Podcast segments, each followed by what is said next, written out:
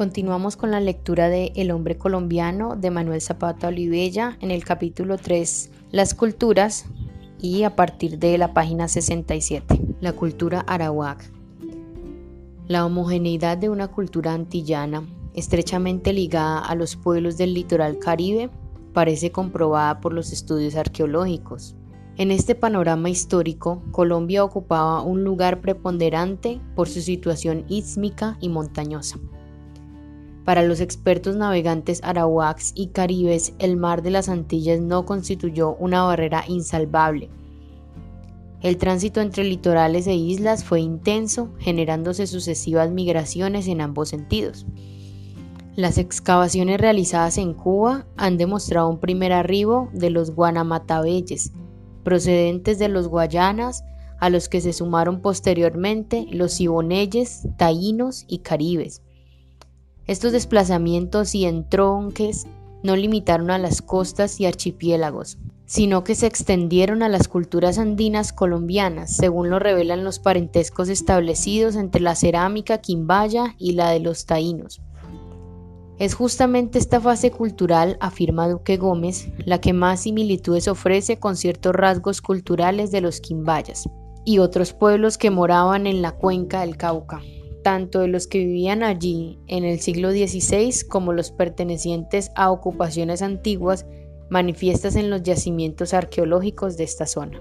Irving Rouse, arqueólogo norteamericano, quien hace varios años viene estudiando en forma sistemática los depósitos prehispánicos de las Antillas, ha comprobado esta misma tesis, es decir, el origen colombiano y venezolano de la ocupación de taínos y siboneyes. Colón nos hace la más auténtica descripción de los arawaks, entre paréntesis Siboney taínos, los primeros americanos que entraron en contacto con los europeos del siglo XV. Abre comillas. Luego que amaneció vinieron a la playa muchos de estos hombres, todos mancebos, como dicho tengo, y todos de buena estatura. Gente muy fermosa, los cabellos no crespos, salvos, correídos y gruesos, como sedas de caballo, y todos de la frente y cabeza muy ancha, más que otra generación que hasta aquí haya visto, y los ojos muy fermosos y no pequeños, y ellos ninguno prieto, salvo de la color de los canarios, ni se debe esperar otra cosa, pues está leste oeste con la isla de hierro, en Canarias so una línea, las piernas muy derechas, todos a una mano y no barriga, salvo muy bien hecha. Ellos vinieron a la nao con almadías, que son hechas del pie de un árbol, como un barco luengo, y todo de un pedazo, y labrado muy a maravilla según la tierra, y grandes en que en algunas venían cuarenta o cuarenta y cinco hombres, y otras más pequeñas, fasta a ver de las en que venía un solo hombre. Remaban con una pala como de fornero, y anda a maravilla, y si se le trastorna, luego se echan todos a nadar y la enderezan y vacían con calabazas que traen ellos. Traían ovillos de algodón filado y papagayos y azagallas y otras cositas que sería tedio escribir y todo daban por alquiler cosa que se, les, se los diese. Y yo estaba atento y trabajaba de saber si había oro y vi de que alguna de ellos traían un pedazuelo colgado en un agujero que tienen a la nariz. Cierro comillas. Las observaciones del descubridor son ampliadas por los cronistas en la medida en que avanza la conquista. Rodrigo Navarrete nos da mayores descripciones de su etnia y hábitos. Abre comillas, estos indios tienen algunas maneras de gitanos, en especial en ser vivísimos y agudos, por extremo amigos de cristianos y de contratar y de vender y de andar de tierra en tierra contratando, salen de sus provincias bien 200 leguas a llevar té u otras ratas al poniente costa a costa con sus navíos, y por ríos de aquellas partes suben muchos y entras por donde quieren, como gentes que no temen ni deben a ninguna nación de indios, dan noticias de tierras ricas y muy provechosas que ellos han visto y caribes que cautivan les dicen a ellos. Cierra comillas. Religión y cultos. Las prácticas animistas y animatistas tan difundidas en las Antillas y el litoral caribe, indican que los arawaks tenían un culto mágico religioso bastante avanzado. Hernán Pérez de Oliva nos cuenta de sus creencias acerca del origen del universo y del hombre. Después que, por entendimiento de la lengua, los nuestros pudieron conocer las cosas más secretas de la isla española, supieron que tenían esta religión. Creían que era en el mundo principal un Señor todopoderoso, perdurable e inuisible, que tenía dos nombres, Focauna y Guamaonocón, y la madre de quien creían que nació tenía cinco, Ataveira, Mamona, Guacarapita, Jicla y Guimazoa. Este señor decían que tenía muchos servidores, intérpretes de su voluntad, que decían semes, las cuales en aquella isla muchas veces parecían en diversas figuras feas, cuyas imágenes aquellas gentes texían en algodón y esculpían en mármol y en madera, y acataban como moradas de aquellos espíritus en cuyo honor las hacían, cierra comillas. Abre comillas. A estos semes ofrecían aquellas gentes sus oraciones por las cosas que menester oían y sus imágenes pequeñas que se atahuaban en las frentes cuando entraban en la en batalla, creyendo ser así bien armados contra los peligros. Algunos de ellos habían notables, uno de ellos era Corocoto, que Guamareto rey tenían en lo alto de su casa atado, porque muchas veces se ayuda. Decían que con luxuria o con hambre o por no ser atacado, y que en la isla nacían niños con dos coronas, hijos de este. Después, vencido de sus enemigos, Guamarito, y encendida su casa, Corocoto huyó del fuego. Otro se decía Epileguanita, que ofendió de lo que lo tenían muchas veces, huía de, a lugares donde no lo hallaban, sino por ruegos y penitencia y yendo los cristianos huyó nunca apareció más. Otra imagen de mujer esculpida en mármol con dos, otra de varones decían que tenían en los tiempos gran poderío y que uno de los que con ella estaban era mensajero, que a los otros semes declaraban la voluntad de la señora si quería ser buen temporal. El otro congregaba las aguas en los montes para que de allí cayendo con ímpetu destruyesen los sembrados en los valles, si la señora era ofendida del pueblo. Con estas cosas sabían que en la muerte no perecen las almas, pero de los muertos creían que entre vivos andaban y se mantenían de un fruto que diesen guameaba. De noche decían que parecen en los caminos do los caminantes si no temen. Ellos se desvanecen y si muestran miedo los espantan y persiguen. Algunas veces decían que se acuestan con los vivos en las camas, do atentándoles los vientres, eran conocidos, porque decían que todos los miembros del cuerpo podían auer sino el ombligo, y cualquier señal que fuesen conocidos desaparecían luego. Cierra comillas. En los arawaks, igual que en los pueblos americanos y primitivos, el culto a los muertos configuraba rituales en los cuales tomaban expresión material sus concepciones del más allá y la vida terrena. La orientación de los cadáveres hacia el este es una muestra del reconocimiento en la influencia del sol en la vida, por lo menos en la humana, su sentido religioso también se revela en la confección y usos de la cerámica mediante sus inscripciones pictográficas y las expresiones humanas isomorfas. La talla aplicada a la confección de ídolos, vasijas e instrumentos de trabajo o caza, cateas, morteros, arpones, usos, etc., muestra una gran habilidad en el aprovechamiento de los recursos ecológicos, no solo en la satisfacción de necesidades materiales, sino para expresar sus ideas estéticas y religiosas. Textiles y artesanías. Hemos mencionado las similitudes señaladas entre las cerámicas, quimbayas y la de los taironas y siboneyes de Cuba. Las noticias de que conocían el oro son otro indicio de que compartían los conocimientos y técnicas de la orfebrería con los demás aborígenes colombianos.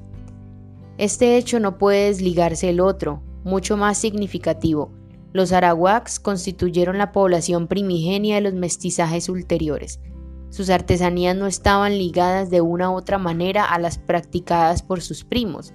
No obstante, es preciso reconocer que en las circunstancias en que evolucionaron los distintos troncos separados, crearon en cada caso artes propios. Los cronistas del descubrimiento y los de la colonia exaltan algunas artesanías del pueblo arawak, propiamente dicho, abre comillas, por falta de hierro y poca necesidad en que la abundancia y templanca de la tierra los ponía, comenta Pérez de Oliva, saúan pocas artes, las que eran menester trataban con piedras agudas, con que hacían cosas de madera admirables y barca de una pieca cavadas en troncos de árboles tan grandes que cabían algunos ochenta hombres. Labraban también asientos y otras cosas, sababan en guerras arcos con que tiraban cañas agudas empocosadas y para el cuerpo ninguna defensa. El oro entre ellos era de poca estima. Usábanlo principalmente en zarcillos y argollas que ponían en las narices y sortijas y manillas algunas y semejantes cosas de ornamento vano. Cierra comillas. El alférez José Nicolás de la Rosa y el padre Julián, al visitar La Guajira a mediados del siglo XVIII, se maravillaban de sus habilidades para el tejido de hamacas, mochilas y cestería, con hilos de algodón de distintos colores. El vestido guajiro impresionó vivamente al europeo, Castellanos habla de que andaban desnudos, abre comillas, todos enjutos, altos, gente basa y nunca jamás ropa ni atavío a sus nerviosos miembros embaraza, comillas. Sin embargo, el descubridor y otros cronistas hablan de que las mujeres usaban sayas de algodón. Gregorio Hernández de Alba comenta que, en relación con el vestido, dicen los ya nombrados escritores que generalmente anda desnudo el indio, más cuando va a la ciudad de los remedios, hoy Riohacha, en especial para la fiesta de la patrona que duraba entonces cinco días. Visten las mujeres con manta de algodón cosida a manera de saya o basquiña, brazaletes de cuentas en los tobillos y sartas al cuello. Los hombres sobre media camisa de algodón llevan una especie de clámide o manta de varios colores, terciada sobre el hombro y les cae hasta media pierna, de un lado pendiente la mochila del ayo y a la cintura el poporo. Caminan con aire majestuoso y dominante, descalzos, con sombrero de palma que ellos tejen, y en la procesión de la fiesta llevan turbante de plumas, brazaletes y sartas de cuentas. Formando la algazara, disparan sus flechas en tanto la compañía de soldados dispara sus tiros todo a semejanza de la antigua conquista. Si el indio india es principal, la manta es blanca con listas de colores. La orfebrería, si se refiere a los grupos considerados como auténticamente arawaks, no descolló al igual que la de otros aborígenes. No implica esto que no hubiese dado muestras de talento artístico en el juzgamiento de su arte, es preciso recordar que el pueblo arawak fue sometido a sucesivas aculturaciones que asimilaron o mantuvieron sus valores, botánica, agricultura, religión, instituciones, etc. Dentro del contexto mestizo, igual cosa tendríamos que decir del arte de los taironas, cenúes, quimbayas y otros pueblos. Organización social. En pugna contra los invasores caribes y más tarde enfrentados a los españoles, los arawaks sufrieron la distorsión de su cultura Así comprometidos en un doble mestizaje, se vieron obligados a incorporar sus valores a los de sus opresores. El pueblo guajiro, sus descendientes más puros y aculturados, ha podido conservar hasta nuestros días su lengua y muchos aspectos de su organización social.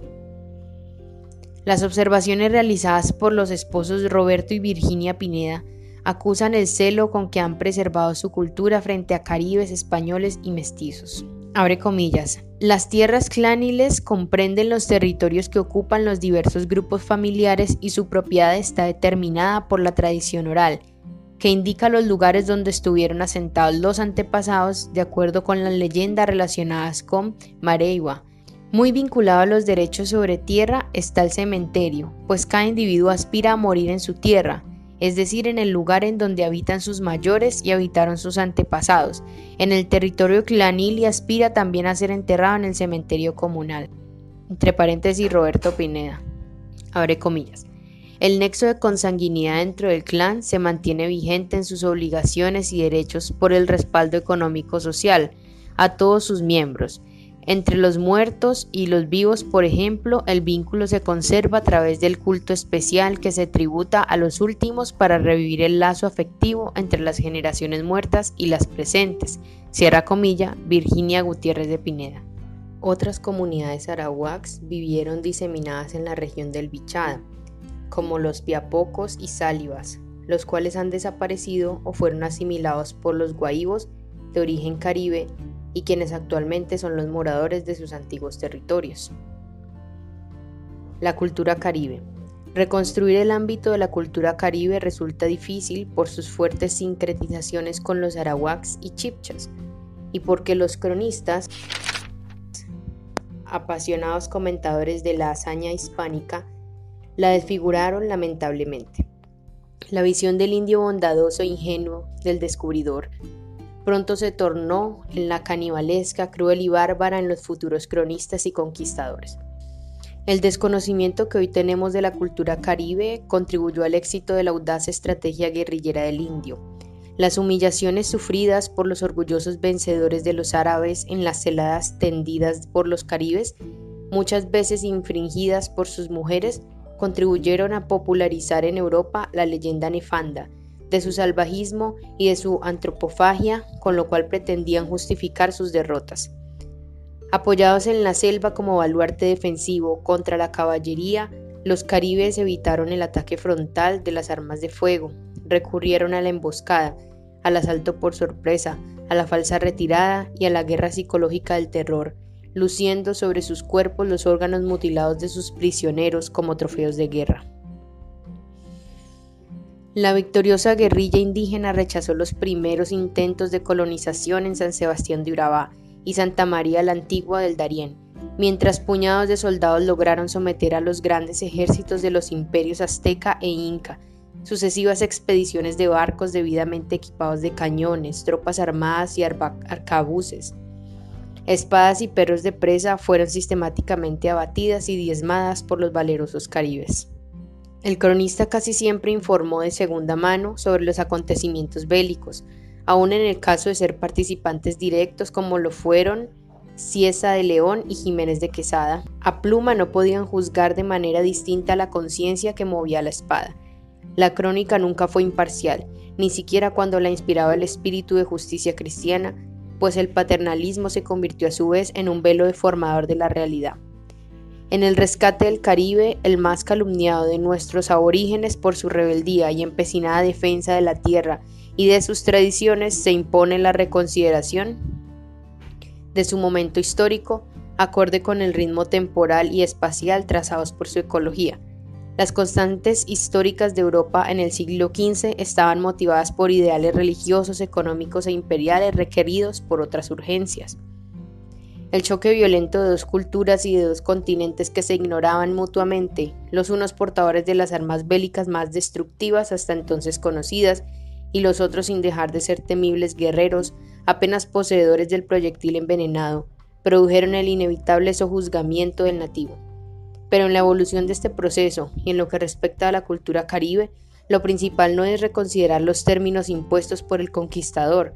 Esta actitud llevaría indefectiblemente a enfrentar las fuerzas civilizadoras, cristiandad, lengua y esclavitud, menoscabando la creatividad del hombre americano empeñado en su proeza cultural. Hay interrogantes aparentemente inexplicables en el proceso de nuestra culturación, el execrable caníbal poseía religión, lengua, economía, dioses, arte, política, comercio, moral, industria, navegación, botánica, medicina, juridicidad, matemáticas, tradición oral, música, teatro, baile y síntesis de todo ello, una conciencia cultural. ¿Qué hizo este haber milenario al sufrir el impacto de la colisión? La respuesta no puede ser esclarecedora del pasado. Las supervivencias culturales del Caribe están dadas en el mestizo que interroga, alentando su ímpetu creador, aunque esté todavía sumido en la alienación colonizadora. La existencia de una riquísima artesanía, tejidos, tintes, orfebrería, talla, cerámica, etc., de concepciones filosóficas, refranes, cuentos, cantos, leyendas, mitos, creencias, etc. De pautas sociales, poligamia disfrazada de concubinato, de una familia extendida, parentela, del machismo, culto al héroe, de un culto a los muertos de concepciones religiosas y santos humanizados, personales, requieren su adecuada reinterpretación para ajustar los cimientos de nuestra cultura nacional. El canibalismo ritual. El canibalismo ritual es un acto de agresión cuya esencia no está dirigida exclusivamente hacia el individuo que se devora o mata con tales fines, sino hacia enemigos vivos y distantes, posiblemente muertos. A través de esta práctica se buscan poderes materiales o espirituales sobre aquellas personas a las que se temen, de donde resulta que constituye una doble agresión sobre quien se devora y contra distantes enemigos. De acuerdo con este criterio, el uso entre los caribes de exponer las calaveras o el pellejo disecado del rostro de sus víctimas podría no ser una muestra de ostentación canibalesca, así lo consideran los cronistas, sino un acto de magia protectiva, derivada del supuesto de que los restos del muerto contienen poderes contra los espíritus agresores concitados por brujos rivales. La antropofagia entre los indígenas deja de ser un medio de alimentación normal para incorporarse a la esfera ritual de las creencias y prácticas mágico-religiosas. Aunque a los ojos del extraño solo tenga un propósito alimenticio, al observar que las víctimas del sacrificio han sido criadas y posiblemente engordadas para tales fines. Lo horrible y bárbaro del canibalismo aparece cuando se le despoja de su carácter ritual y se le considera como medio de proporcionarse alimento empirismo mágico religioso. La correcta evaluación histórica nos revela que simultáneamente con la lucha a la muerte se establecieron los puentes de la aculturación entre conquistadores y nativos.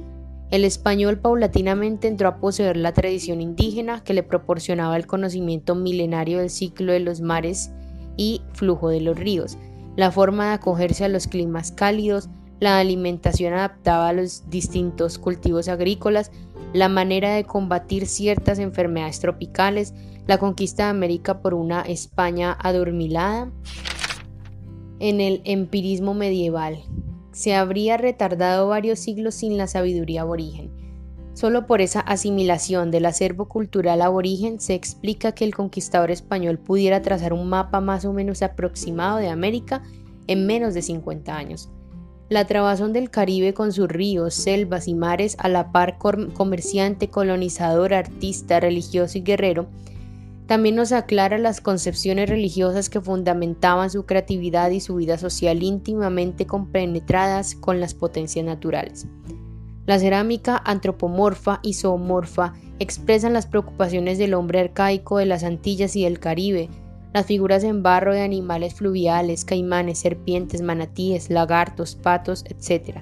Testimonian cultos y prácticas adoratorias al agua, la tierra, la luna y la fauna. Impresiona cómo la figura humana fuertemente entrelazada a estos elementos se relieva en las vasijas y urnas ceremoniales exaltando sus fuerzas físicas creadoras, maternidad, oficios, instrumentos de trabajo, sacrificios y ritos. Otras veces las figuras antroposomorfas dejan traslucir un claro concepto de la animalidad humana. Este asalto no obedece a simples especulaciones mentales, sino que deriva del desarrollo social, asentamiento agrícola, estructura social, división del trabajo, perfeccionamiento de las herramientas, crecimiento demográfico, institucionalización del sacerdocio y divinización de reyes y héroes. Los hallazgos arqueológicos de tumbas y enterramientos, estructuras, urnas y cerámicas rituales, enfardelamiento, momificación, orientación, posturas, confirman la evolución alcanzada en el pensamiento religioso y en los lazos que reconocían entre la vida y la muerte. Abundan las noticias sobre el culto a los muertos practicado por los pueblos caribes. En la descripción de estas costumbres entre los indígenas de los valles del Naré y de Huaca, en el occidente del departamento de Antioquia, Ciesa de León dejó interesantes observaciones. Abre comillas. Cuando se mueren los principales señores de estos valles lloran los muchos días Tranquilízanse sus mujeres y mátanse las más queridas y hacen sepultura tan grande como un pequeño cerro. la puerta de ella hacia el nacimiento del sol.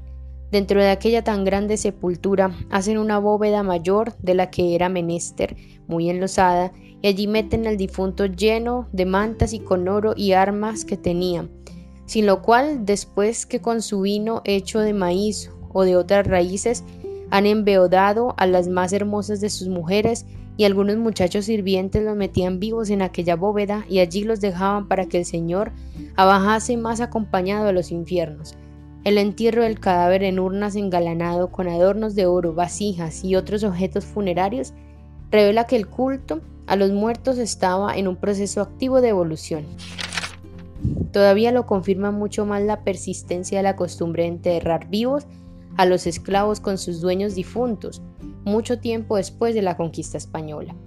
Lo arraigado y extendido del culto a los muertos entre los caribes con su riqueza ceremonial permite suponer que el estado de sus creencias religiosas no se hallaba en la etapa primaria del totemismo, sino que poseían creencias religiosas más amplias que influían en el ordenamiento de la vida social.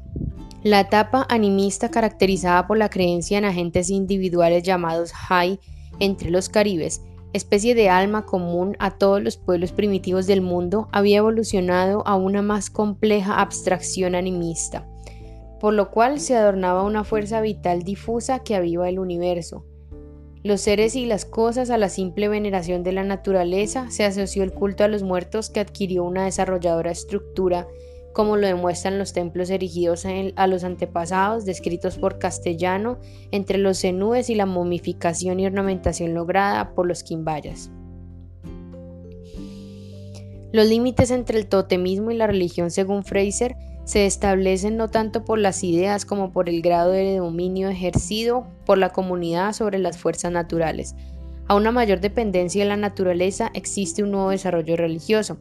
Mientras el hombre no logra controlar, gracias a sus herramientas y técnicas, parte de su mundo material, hay lugar a especulaciones metafísicas sobre dioses y sacerdotes capaces de asegurar normas religiosas de comportamiento moral, jurídico y estético.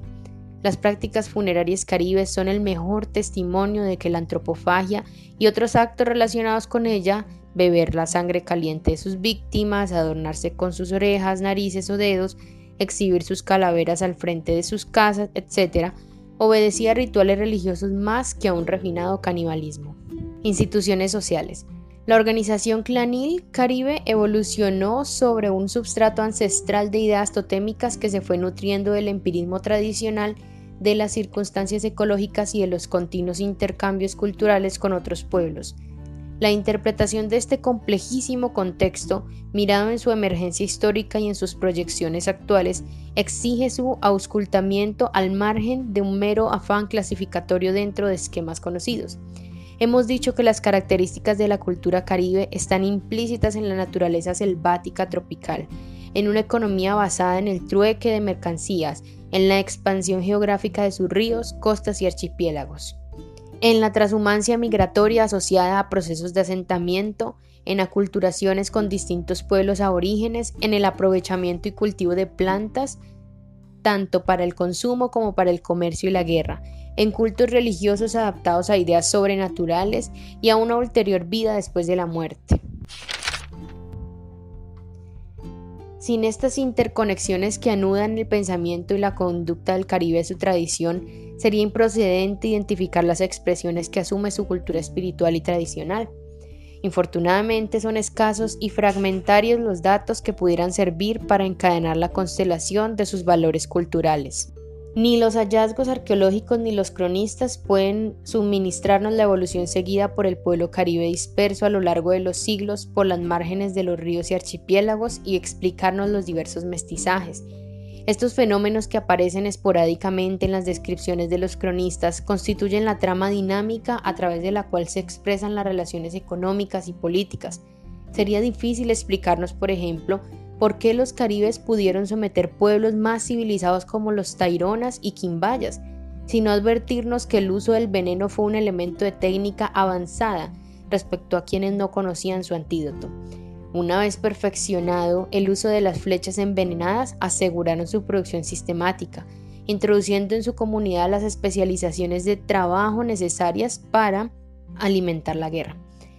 Las ancianas se encargaron de la preparación del veneno, los sacerdotes de atraer las voluntades propicias de deidades y ancestros. La guerra de conquista territorial y el sojuzgamiento de otros pueblos amplió su economía y sistema político esclavos, tributos, alianzas, pero ello no hubiera sido posible sin un desarrollo de las técnicas agrícolas, de los medios de navegación y desde luego de una estructura social, herencias, parentescos, casicazgos, etc., necesaria para controlar los territorios conquistados, la producción y las relaciones económicas con los pueblos vecinos. Dentro de este marco de la economía social es como deben juzgarse los elementos del sistema, pues de otra manera aparecen como fósiles apropiados para inventarios históricos y las más de las veces para justificar interpretaciones acomodaticias de una irreductible barbarie. Matriarcado y parentesco. El matrimonio religioso normalizaba el orden familiar y clanil de la sociedad caribe. El individuo tenía un lazo material en la sangre heredada de la madre y otro divino responsable de la fecundación, atribuido a fuerzas sobrenaturales encarnadas en el Espíritu Supremo o en el animal totémico.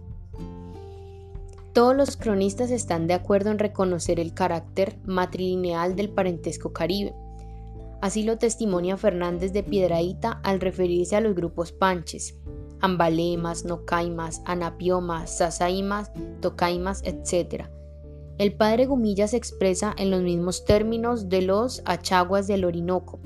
Los musos, según Fray Pedro de Aguado, reconocían el casamiento entre hermanos paternos de distintas madres porque dicen que por aquellas diferencias de las madres no tienen ningún parentesco entre sí los hijos de un solo padre.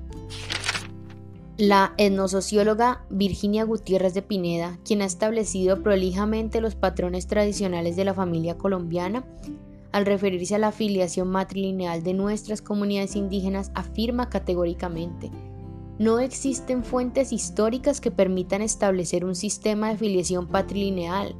Los datos dan apenas lugar para fijar con claridad un sistema unilineal, el uterino, con exclusiva eliminación de la rama paterna. Tampoco existen referencias suficientes para poder hablar de un sistema bilateral o de otro tipo de variantes, y no existen quizás porque el español no fijó su atención ni hizo objeto de narración sino de aquellas formas que contrastaban con su cultura de filiación doble y formas patrilineales. Presumimos que el no reconocimiento patrilineal de los pueblos caribes, como en todos los matriarcales, se basaba en la ignorancia en torno a los verdaderos mecanismos de la procreación, pero este desconocimiento los llevó a fortalecer el parentesco clanil considerándose todos los miembros del grupo como procreados por un mismo padre totémico. Existían normas ajustadas a estos conceptos. Entre los citados panches y musos estaba prohibido a los varones contraer matrimonio con mujeres del mismo grupo clanil. Sin embargo, si un hermano uterino nacía en el territorio de un clan distinto, primaba más el criterio exogámico que las relaciones sanguíneas. Además existían excepciones, particularmente entre príncipes que permitían el matrimonio endogámico para centralizar el poder de una misma familia.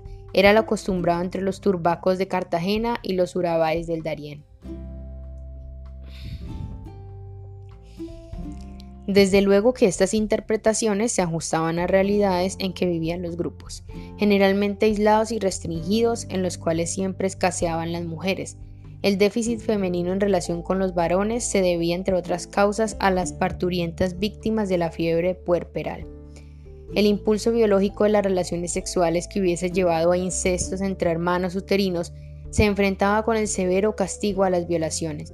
Para compensar estas medidas se incitaba a las alianzas, robo de mujeres y guerras entre clanes con distintos padres totémicos, Derivados de estas prácticas encontramos en las comunidades de arraigado mestizaje caribe o arawak muchas de sus costumbres que superviven enmarcadas o sincretizadas en los patrones sociales impuestos por el conquistador.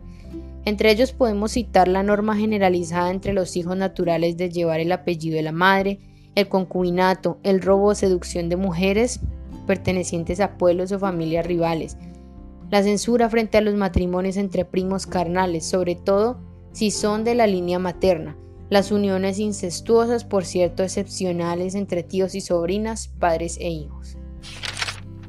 Economía y normas sociales. Son valiosos y enriquecedores los estudios de los etnohistoriadores que se acercan al pasado caribe con sanos propósitos de interpretación. Creemos, no obstante, que es preciso ahondar más para intentar una reestructuración consecuente de su estructura social.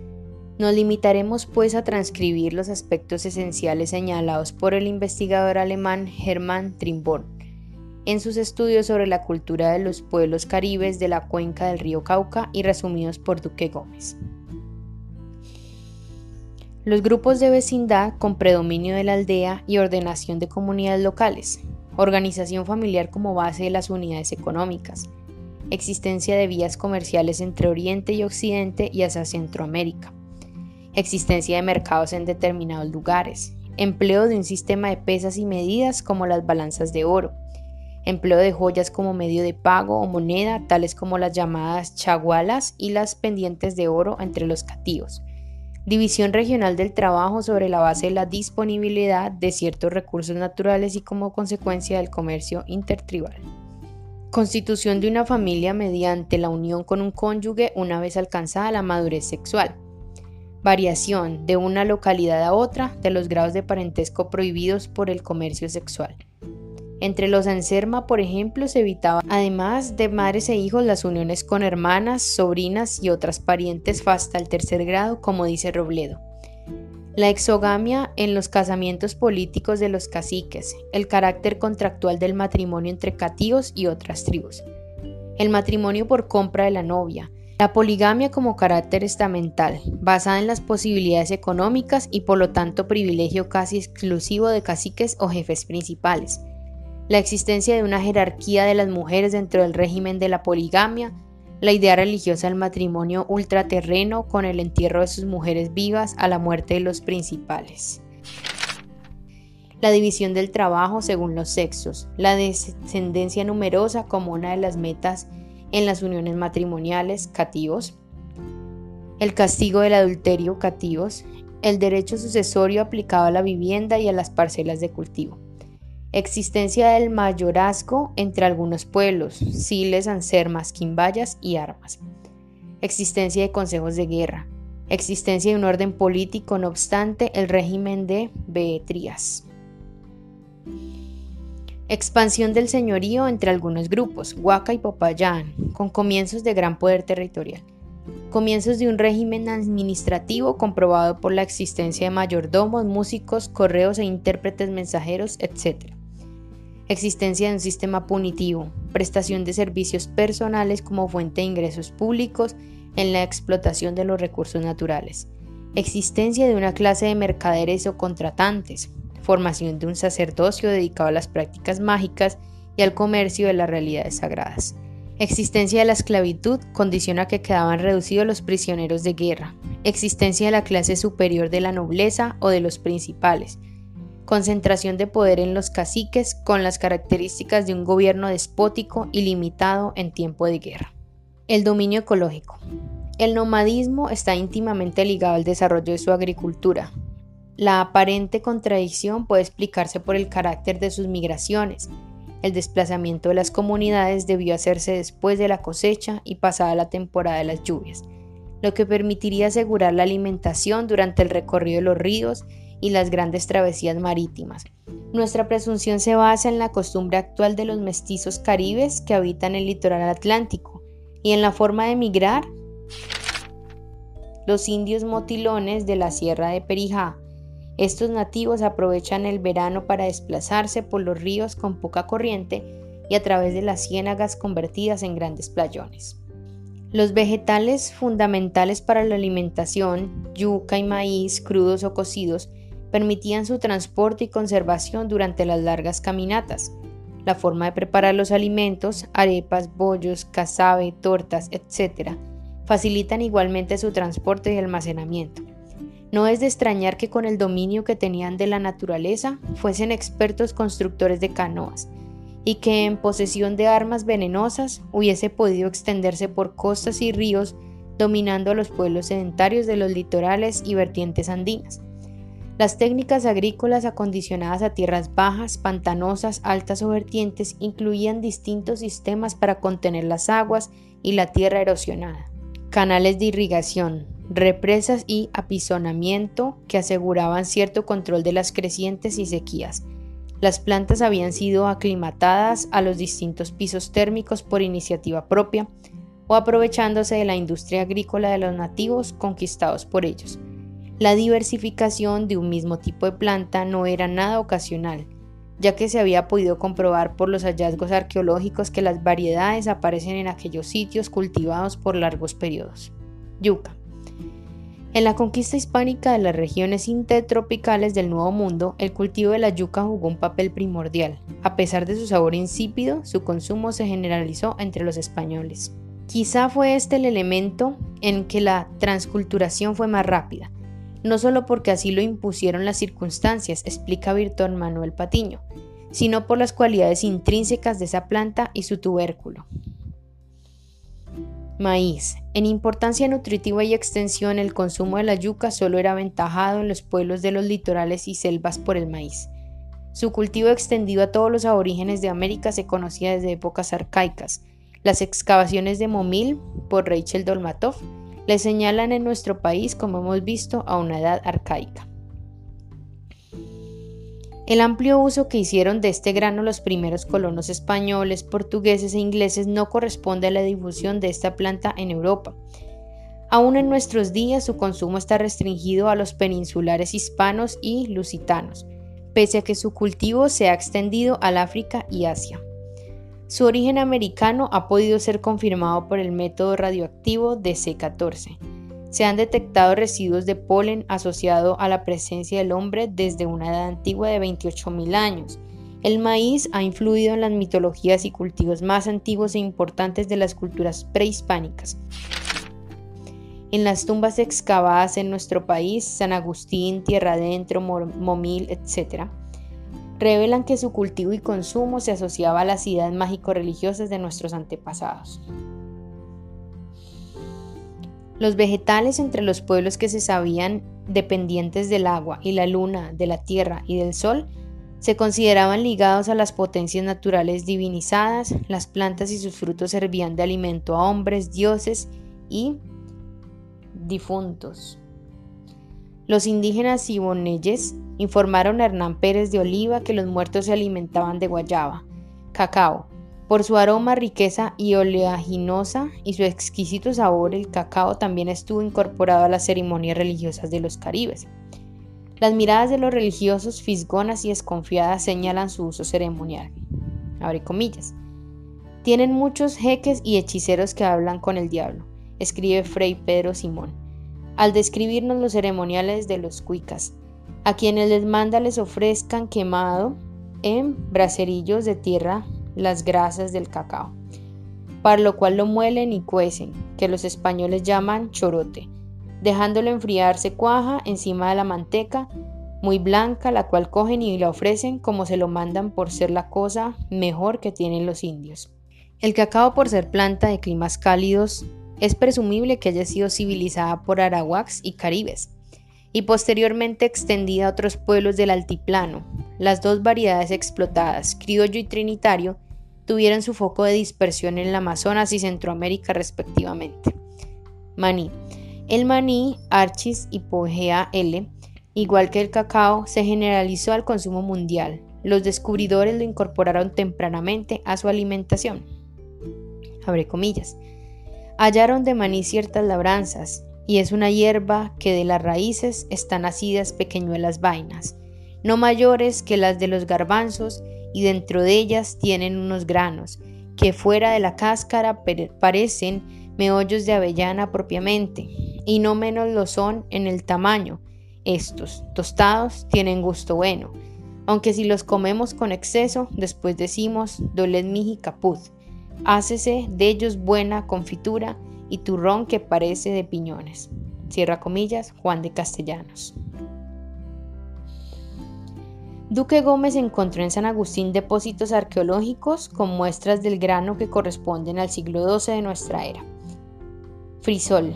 Los pueblos que habitaban el occidente colombiano de origen caribe o mestizados con ellos, igual que los chipchas, quimbayas y arahuacs, consumían el frisol Phaseolus vulgaris L, las variedades conocidas por los indígenas en todo el país, revelan que fue sometido a cuidadosas hibridaciones.